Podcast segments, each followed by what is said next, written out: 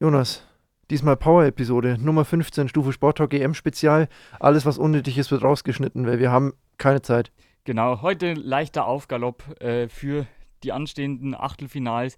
Aber wie ihr als treue Zuhörer wisst, haben wir ja bereits auf die vergangenen Spiele zurückgeblickt und schauen heute nur auf die zwei anstehenden Achtelfinals des Samstags voraus. Ja, stimmt. Es geht los mit der K.O.-Phase und wir sind vollkommen am Rädchen drehen. ja, was Mirko, witzig ist. Mirko, Mirko muss mir noch gerade die Lautstärke richtig Was, einstellen. was man witzig ist, weil ich wirklich gerade Rädchen gedreht habe. Genau, Ne? DJ Mirko. Ja, die K.O.-Phase So. beginnt. Bist du heiß, Mirko? Endheiß und es geht los um 18 Uhr. Heute Wales gegen Dänemark. Was ist deine Meinung zu diesem Kracher? Ich freue mich erstmal einfach wieder, dass man wieder EM gucken kann. Und ja, War schon lange Zeit ohne, ne? Schon, ja. Drei, zwei, zwei, drei Tage, schon hart. Ja, in Amsterdam um 18 Uhr. Ich bin gespannt, denn es sind zwei Teams, für die man beide Sympathien haben kann. Äh, die Waliser Underdog bei EMs haben es jetzt zum zweiten Mal geschafft, sich für die K.O.-Runde zu qualifizieren. Und Dänemark nach diesem dramatischen Finish letzte Woche und ähm, dem, ja, dem Zusammenbruch von Christian Eriksen haben natürlich die Sympathien aller Fans. Also, Ja, es ist ein, ein sympathisches Duell auf jeden soll. Fall. Finde ich gut. abgesehen von Sympathien, wen sehen wir denn stärker? Weiß ich nicht, tatsächlich. Das ist schwierig. Mhm. Die Dänen natürlich mit dem sensationellen Sieg im Rücken, der ihnen da noch Platz 2 gesichert hat. Die Waliser haben schon öfter gezeigt, dass sie auch in so einer, was heißt schon öfter, aber haben in den letzten Jahren gezeigt, dass sie in so einer K.O.-Phase auch durchaus mal mehr als überraschen können. Ich sag nur Halbfinale.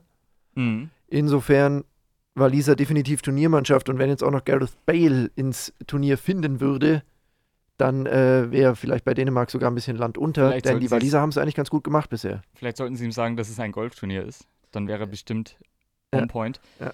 Ja, ich sehe es ähnlich. Ich glaube auch, dass diese, ja, 1 zu 4 Sieg gegen Russland und dann auch der zweite Platz und das Weiterkommen in der Gruppe, das schon eigentlich als ausgeschlossen galt, nochmal so eine, ja, Power ausgelöst haben könnte. Auch dieser Gewaltschuss von Christensen. Ähm, ich glaube, die Dänen haben jetzt richtig Rückenwind und werden das Ding, obwohl es eine enge Partie wird, ziehen.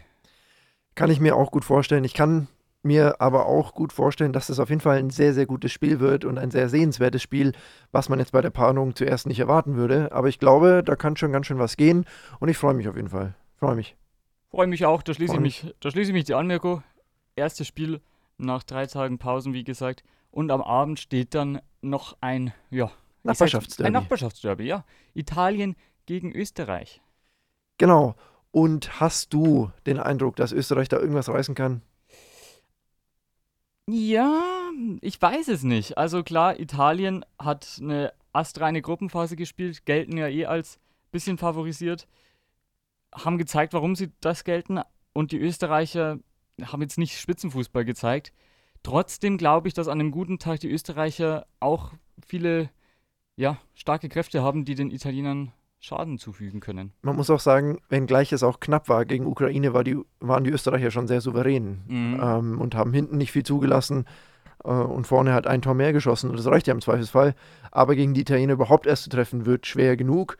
Ähm, ich bin sehr, sehr gespannt. Baumgartner, der junge Österreicher, der ja eigentlich ein ganz gutes Turnier bisher spielt, sagt auch, ja, die haben hinten drin auch ein paar alte Leute und wenn wir jungen Burschen da mal reinspritzen, dann können wir sie vielleicht auch mal in Bedrängnis bringen. Genau. Sehe ich ganz ähnlich, aber unterm Strich denke ich nicht, dass Italien da Land sehen wird.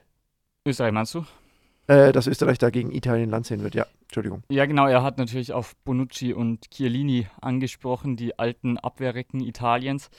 Äh, ist natürlich ein Punkt, gleichzeitig sind sie aber auch sehr erfahren und geben der in anderen Teilen jüngeren Mannschaft natürlich Halt. Ja, man muss Ähm. auch sagen, dass der Einsatz von Chiellini ja noch alles andere als gesichert ist. Er ist nach wie vor zweifelhaft, genauso wie Alessandro Florenzi. Und da geht den Italienern in der Abwehr natürlich schon zwei ja, Stammkräfte ab. Und was man dazu sagen muss, die Italiener haben jetzt nicht mehr die furiose Kulisse von Rom im Rücken, sondern spielen auf neutralem Boden im Wembley-Stadion. Ist natürlich auch ein äh, großer Ort, aber da werden sie natürlich nicht die, diese Heimunterstützung haben, die sie in Rom vielleicht auch ein bisschen mitgetragen hat von Spiel 1 an.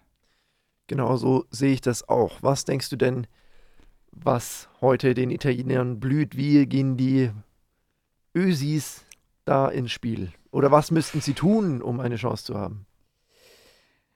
Ja, sie müssen auf jeden Fall äh, von Anfang an griffig sein, nicht wie gegen Nordmazedonien so äh, schläfrig beginnen.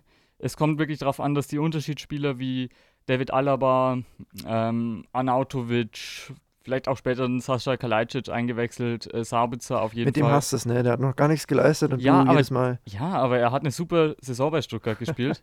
ähm, und ja, Marcel Sabitzer natürlich noch äh, von Leipzig. Also diese Bundesliga-Legionäre, die müssen den Unterschied machen und ja, vielleicht wirklich äh, schnell über die ähm, Abwehrketten kommen und gleichzeitig darf man natürlich auch wenig zulassen. Da muss eben David Alaba wahrscheinlich im Mittelfeld-Abwehrverbund äh, walten und lenken. Früher hätte ich gesagt, wenn Italien in Führung geht, dann ist vorbei. Jetzt eigentlich nicht mehr so, weil Italien spielt weiter munter nach vorne. Ähm, da ist dann vielleicht auch noch was drin, wenn Italien mal 1-2-0 führt. Ja, kein Catenaccio mehr. Kein klassischer Catenaccio mehr, auch wenn sie hinten natürlich, wir haben es gesagt, elf Spiele in Folge zu 0, 30 Spiele in Folge ungeschlagen, ist natürlich krass. Das ist schon hart, ja. Ähm, mal schauen, ob diese Serie heute bricht. Sie sind ja auch über 1000 Minuten ohne Gegentor. Mal schauen, ob sie die starke, ähm, ja, die starke Gruppenphase bestätigen. Irgendwie habe ich es im Gefühl, dass Österreich heute schon was zuzutrauen ist und dieses Spiel durchaus in Verlängerung gehen könnte. Das ist doch mal ein Wort. Was denkst du? Wer schießt heute ein Tor? Ja, wir sind natürlich immer noch Wollen bei wir aus unserem beiden Achtelfinals einmachen? legendären Tippspiel. Machen wir aus beiden Achtelfinals ein. Okay, ich führe zurzeit 4 zu 3. Ähm, fang du doch an, Mirko. Bei Wales, Dänemark. Such dir einen Waliser oder Dänen aus. Ich sag, äh, Daniel James trifft.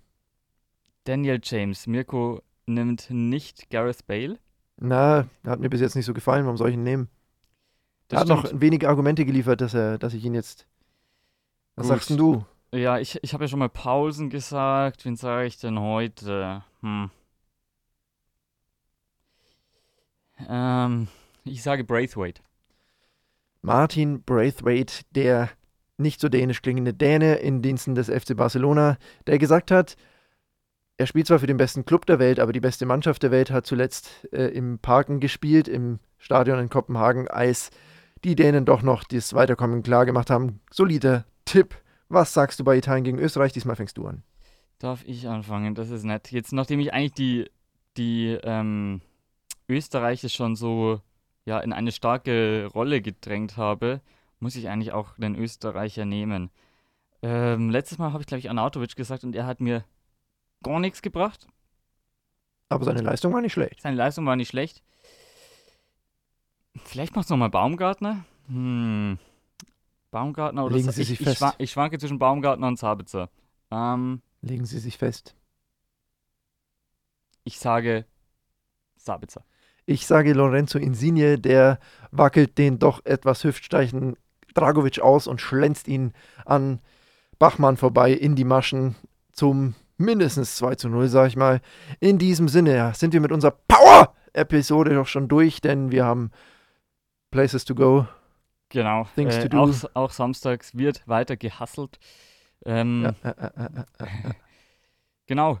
Sind wir mal gespannt, wie die ersten K.O.-Spiele heute ausgehen. Dann haben wir nämlich gleich schon Viertelfinalisten feststehen. Ist das nicht toll? Und morgen geht es dann weiter Geil. mit dem Rückblick auf heute und dem Vorausblick auf morgen. Genau, Niederlande, Tschechien, Belgien gegen Portugal, das sind Dinge, die uns heute noch nicht kratzen. Der Zukunftsmirko und der Zukunftsjonas können sich darüber Gedanken machen. In der Tat, wir schauen jetzt, dass wir Land gewinnen, weil wir haben es echt eilig. Insofern, bleibt sportlich, bleibt lieb zueinander und bleibt am Ball. Wir hauen wieder alles Mögliche raus. Hoffentlich gibt es heute Abend ein Butter-Zucker-Zucker-Butter-Tor. Fände ich schön. Hoffentlich ein Sabitzer-Tor. Hoffentlich ein Insigne-Tor. Hoffentlich ein Braithwaite-Tor. Hoffentlich ein, ich habe schon wieder vergessen, was Tor. Ähm, was war dein Waliser? Äh, Daniel James, Ah, stimmt. ja, genau. Äh, hoffentlich macht es einer von denen, am besten alle, weil dann macht Tippen am meisten Spaß. Wir wünschen euch ganz viel Spaß mit den Begegnungen. Gehabt euch wohl und wir packen es jetzt. Düsseldorf.